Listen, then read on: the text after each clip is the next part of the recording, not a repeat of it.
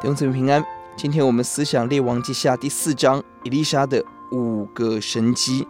我们看到，伊丽莎是寡妇由倍增，承袭了以利亚，经历到物质上的丰富。第二个神迹，书念妇人老年得子。第三个神迹，儿子死里复活，这里也承继了以利亚，使妇人的儿子复活。第四个神迹，为门徒解毒。第五个神迹，二十个饼喂饱了一百个门徒。这边我们看到神迹的目的，要彰显上帝的全能，掌管物质一切所需，掌管生死。老年可以得着生命，儿子死里可以复活，掌管健康。感谢主，也看到神的供应跟怜悯。二方面也确认以利沙是承继以利亚的真先知。丽莎在为主行神迹的过程中，我们看到一个先知神的仆人的榜样。第二，他顾念门徒的家人，没有推卸责任。十二到十五节，他主动关心人，在感恩中为人祝福祷告。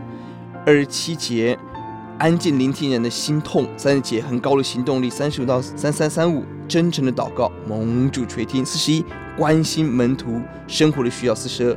如同耶稣无凭恶语，透过机会教导门徒信心的功课，求主帮助我们。四章六节，器皿都满了，他对儿子说：“再给我拿器皿来。”儿子说：“再没有器皿了。”油就止住了。富人预备多少的器皿，油就有多少。油的分量跟容器的容量成正比，容器越大，所领受的油就越多，这是我们需要的恩典。我们带什么量器量，神用什么量器量给我们，就是让我们带着大的信心，带着盼望来到主的面前，凭着心灵求神要为我们行奇妙的神迹。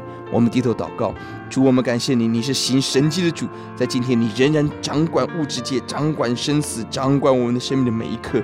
我们愿意被你来管理，求主工作，主要让我们预备好大的容器来承接圣灵的工作。我主要让我们起来真心的关心人，真心在爱当中看见神迹。谢谢主，听我们的祷告，奉耶稣的名，阿门。